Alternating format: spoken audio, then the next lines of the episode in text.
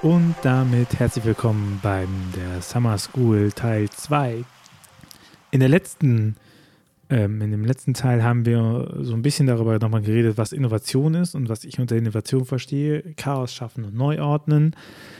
Und heute geht es um die jetzige Welt. Ne? Wenn wir sagen, wir arbeiten jetzt, dann ist ja auch die Frage, was bedeutet jetzt?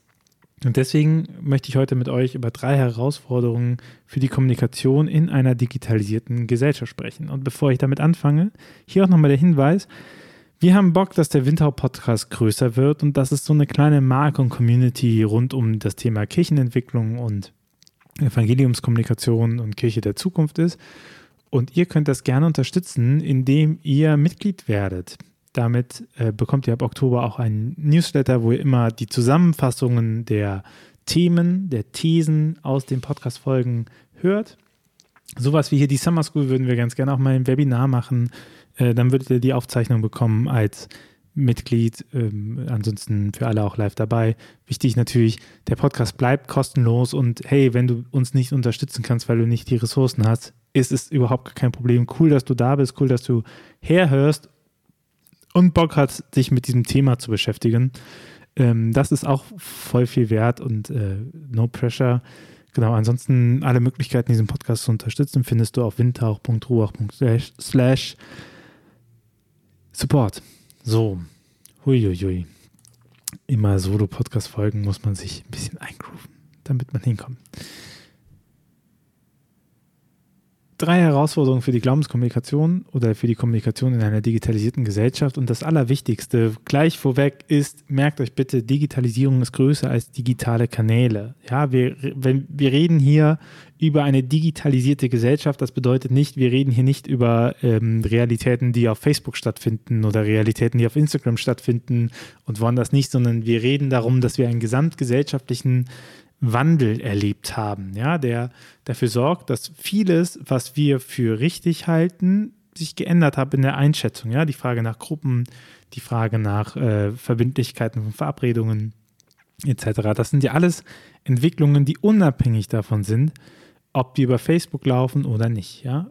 Ähm, und ich glaube, eine ganz große Grundlüge, die man sich immer wieder einredet, ist zu sagen, es liegt daran, dass man einen Kanal nicht bedienen kann. Ne? Aber das stimmt nicht. Also die Kirche hat verlernt zu kommunizieren, selbst mit dem Inner Circle. Und das liegt nicht daran, dass sie keinen Facebook-Kanal bedienen kann. Ne? Und kein TikTok-Kanal wird uns retten. Und WhatsApp macht auch nicht die Jugendarbeit besser. So eine Predigt wird nicht hörenswert auf Spotify und Gemeindebrief nicht, lesenswert heißt PDF. Also nur weil ich ein digitales äh, Format und einen digitalen Kanal benutze, hat das noch keine Auswirkungen auf meinen Inhalt. Und wenn wir gut kommunizieren wollen, dann bedeutet es immer inhaltlich gut kommunizieren. Und eine Sache, die uns dabei hilft, ist uns mal anzugucken, was hat sich eigentlich in der Gesellschaft verändert und was bedeutet das? So, ähm, und ich führe das ganz gerne auf drei Punkte zurück. Es gibt bestimmt mehr. Man kann es nochmal weiter ausdifferenzieren, aber ich glaube, mit diesen drei Punkten hat man schon eine ganz gute äh, Grundbasis, so mit der man arbeiten kann. Trinken. Auch immer wichtig. Das hier wird nicht geschnitten, ähm, aber dann kommt ihr ein bisschen Flow. Und jetzt schaut mal gerne, wir Summer School, wir wollen es ja auch ein bisschen praktisch machen. Schaut auf euer Projekt und guckt mal, wo euer Projekt das irgendwie macht. Bevor ich es vorstelle, ganz wichtig, es gibt keinen Königsweg. Es ist nicht so, dass ihr ein Problem mit einer Variante austackeln könnt, sondern ihr müsst gucken, was ist die Stärke, was ist die Schwäche in eurem Projekt, was ist dafür für euer Projekt passend, nur welchen Weg wollt ihr gehen. Und nehmen wir als erstes mal die Verfügbarkeit. Also überlegt ähm, früher, damals, 2009, wo ich mein, irgendwie mein erstes Smartphone gewechselt habe, habe ich es gewechselt, weil mein SMS-Speicher vollgelaufen ist. Und das ist halt verrückt, wenn man bedenkt, dass SMS halt unter zwei Kilobyte groß sind. Und sich klar zu machen, Speicherkapazität hat sich enorm erhöht. Speicher, irgendwas zu speichern, Fotos zu speichern etc. ist eigentlich kein Thema mehr. Ne?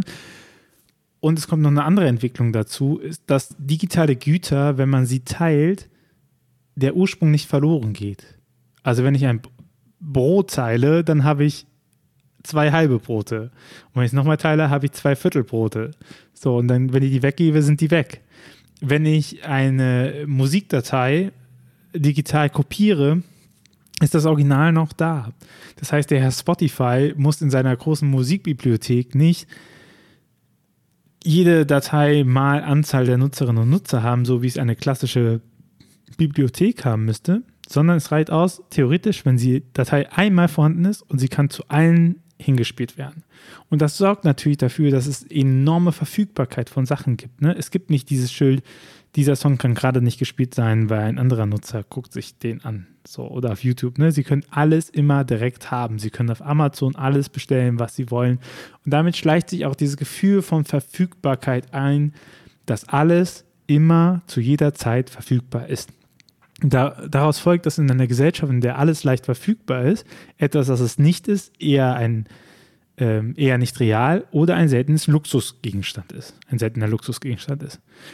Und überlegen Sie jetzt mal, wir arbeiten mit einem Gottesbild, was sagt, ich bin der, ich bin da, aber ich bin transzendent, ich bin nicht in dieser Welt, ich kommuniziere über was anderes, ne? ein unverfügbares Gottesbild eigentlich. Niemand kann sich Gott zu eigen machen und sagen, ich weiß jetzt, da ist er, da ist sie, guck mal alle her. Das gibt es nicht.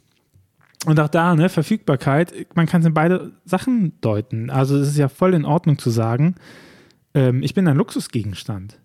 Das macht Nike zum Beispiel, indem es eine künstliche Verknappung seiner Sneaker macht und ähm, da so ein Ruffle organisiert und dann äh, warten sie alle und wollen unbedingt diesen einen Sneaker haben. Das ist eine künstliche Verknappung drin, weil sie eben sich selber als Luxusmarke inszenieren. Und dann ist natürlich die Frage auch immer, welche von meinen Produkten sind denn Luxusmarken, wo ich möchte, dass erst Hochverbundene damit in Kontakt kommen, weil die weil die, weil die beziehungsfördernd sind zum Beispiel. Und welche Sachen, die ich anbiete, sollten eigentlich keine Luxusmarken sein und grenzenlos verfügbar sein, indem sie zum Beispiel direkt über Google findbar sind und auftauchen in der Sichtweite der Leute. So, das ist auch das Thema Kontaktflächen, da kommen wir nochmal in einem späteren Teil drauf. Also Punkt 1, erste Herausforderung, die Verfügbarkeit.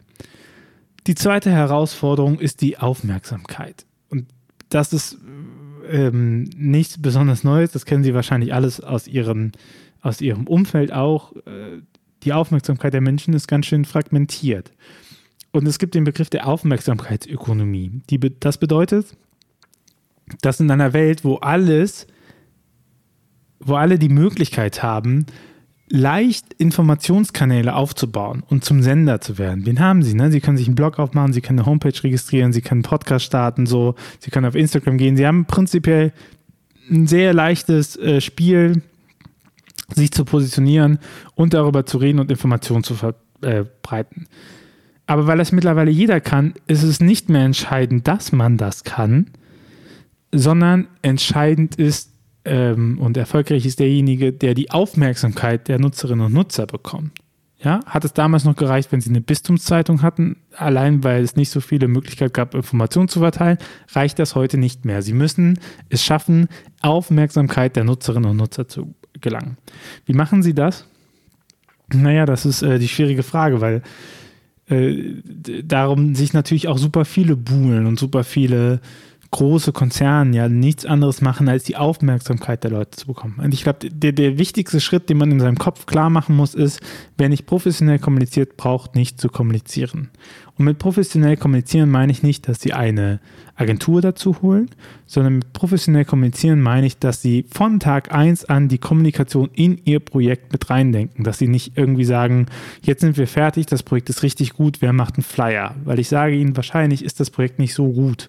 Weil wenn es gut ist, würde es sich selber auch kommunizieren. Ne? Oder sie haben zum Beispiel Testphasen implementiert, dass Leute äh, wenn sie einen Gottesdienst planen, mal hören, wie ist denn so der Predigtstyle, ne? So wie das Zeitfenster in Aachen zum Beispiel gemacht haben. Also, dass sie das selber sich kommunizieren lassen, das Projekt. Super entscheidend. Und sie haben wahrscheinlich alle super viel zu tun und auch stehen vor großen Herausforderungen und was sie machen und nicht. Und da hören Sie nochmal auf die erste Folge zu sagen, hey, Sie müssen ja auch was kaputt machen. Und das braucht es auch für die professionelle Kommunikation, auch zu, diese Freiräume sich zu schaffen und zu sagen, hey, es gibt tausend Sachen, die ich machen muss, die ich nicht will, Sparflamme und dann investieren sie aber in das eine Projekt, was gut werden soll, einfach auch Zeit rein.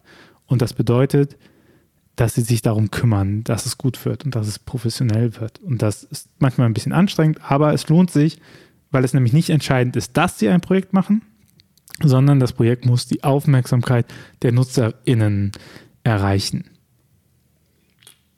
Mhm. Und wie machen das ähm, große Firmen? Ein Trick, um diese Aufmerksamkeit zum Beispiel zu bekommen, ist, dass sie Probleme lösen lassen. Also Tinder zum Beispiel, die größte Dating-Plattform, die wir haben, die mit so einem Gamification-Ansatz ansetzt, die löst ja nicht das Problem von, wer mit wem Kaffee trinken gehen will, sondern die löst das Problem von den ersten Kontakt. Weil wenn überall Leute in Großstädten sind und äh, Singles und so etc., dann äh, kommt Tinder hin und sagt, okay, hier sind Leute, die halt prinzipiell dich sympathisch finden und dann kann das gematcht werden und dann hat man einen Kanal offen und dann kann man miteinander schnacken. Das ist äh, besser, als wenn man einfach wildfremden Leuten auf sozialen Plattformen schreibt, dass man sie toll findet, kann manchmal ein bisschen weird sein. Netflix löst das Problem mit, was mache ich mit meinem Geld, welche Medien konsumiere ich und was mache ich, Entertainment-Angeboten. Netflix sagt hier, sorglos Paket, du bezahlst einmal, kannst alles gucken, was du willst, musst nichts raubkopieren. Und Facebook hält die Kontakte zusammen. Facebook ist nichts anderes als ein sich selbst aktualisierendes Kontaktbuch und deswegen sind, glaube ich, auch noch ganz schön viele Leute bei Facebook, obwohl sie vielleicht den Inhalt gar nicht mehr so geil finden. So und das gar nicht mehr so krass konsumieren, aber diese damit habe ich Leute im Kontakt und damit kann ich die wieder erreichen. Weiß ich auch aus meinem Umfeld, dass das auch noch etwas ist, was viele Leute bei Facebook hält, dass man Facebook halt auch echt gut, allein auch durch seine Größe. Ne? Also die Frage bei deinem Projekt ist ja auch, wie gehst du mit der Aufmerksamkeit um? Catch dein Projekt von direkt so? Erklärt es sich selber? Was braucht es an Erklärung? Ähm, was löst es an Problemen? Schau da mal drauf. So, wie gehst du mit der Aufmerksamkeit um? Und die dritte Herausforderung ist die Individualität. Und da muss man ja auch einfach sagen, hey, das ist ja auch nichts, was durch Digitalisierung gekommen ist, oder?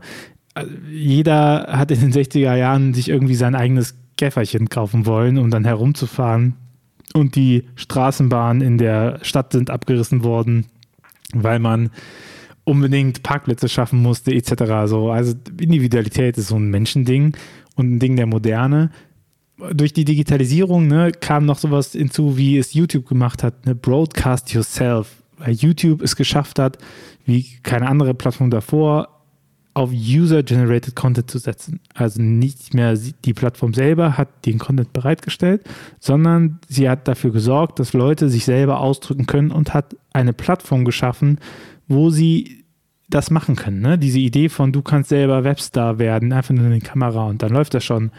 Und die Idee der Plattform ist ähm, sehr essentiell, weil Plattformen es schaffen, Marktakteure zu verbinden. Also VideokonsumentInnen und VideoproduzentInnen bringt YouTube zusammen und sorgt für eine technische Lösung, die damals in der Zeit noch gar nicht so selbstverständlich war anstatt dass sie eine eigene Wertschöpfungskette vertreten, ne? also eigene Produkte, eigenen Content produzieren. So. Diese Individualität ähm, ist, ist dadurch stark gefördert werden, ne? weil man selber was werden kann. So, wenn es mit dem Job nicht klappt, könnte ich ja noch Influencer werden, weil ich habe ja prinzipiell auch die Möglichkeiten dafür. Und eine Entwicklung, die damit einhergeht, ist auch die Tatsache, dass ähm, die Leute einer Gruppe sich erst zugehörig fühlen, wenn sie merken, dass ihnen das gut tut. Also nicht mehr die Gruppe schenkt die Identität für die Leute, sondern die Leute werden ein Teil einer Gruppe, wenn sie deren Identität annehmen wollen. Ja, also überlegt mal, kirchliche Arbeit ist ja ganz oft so gestrickt, jetzt bist du Firmling, jetzt bist du Messdiener, jetzt bist du Konfirmantin. Und dann wird durch die Gruppenzugehörigkeit ein Identitätsmarker gesetzt. Wenn du aber davon ausgehst, dass die Leute nicht mehr die Teilnahme einer Gruppe, sondern ihre eigenen Leistungen als Merkmal nehmen für die Einschätzung ihres eigenen Lebens, dann muss man sich auch fragen, wie gehe ich denn damit um, mit dem Frage nach Individualität. Ne? Also erstmal die Leute davon zu überzeugen, dass wenn sie dieser Gruppe beitreten, dass es etwas, was mit ihnen zu tun hat. Mega essentiell, ne?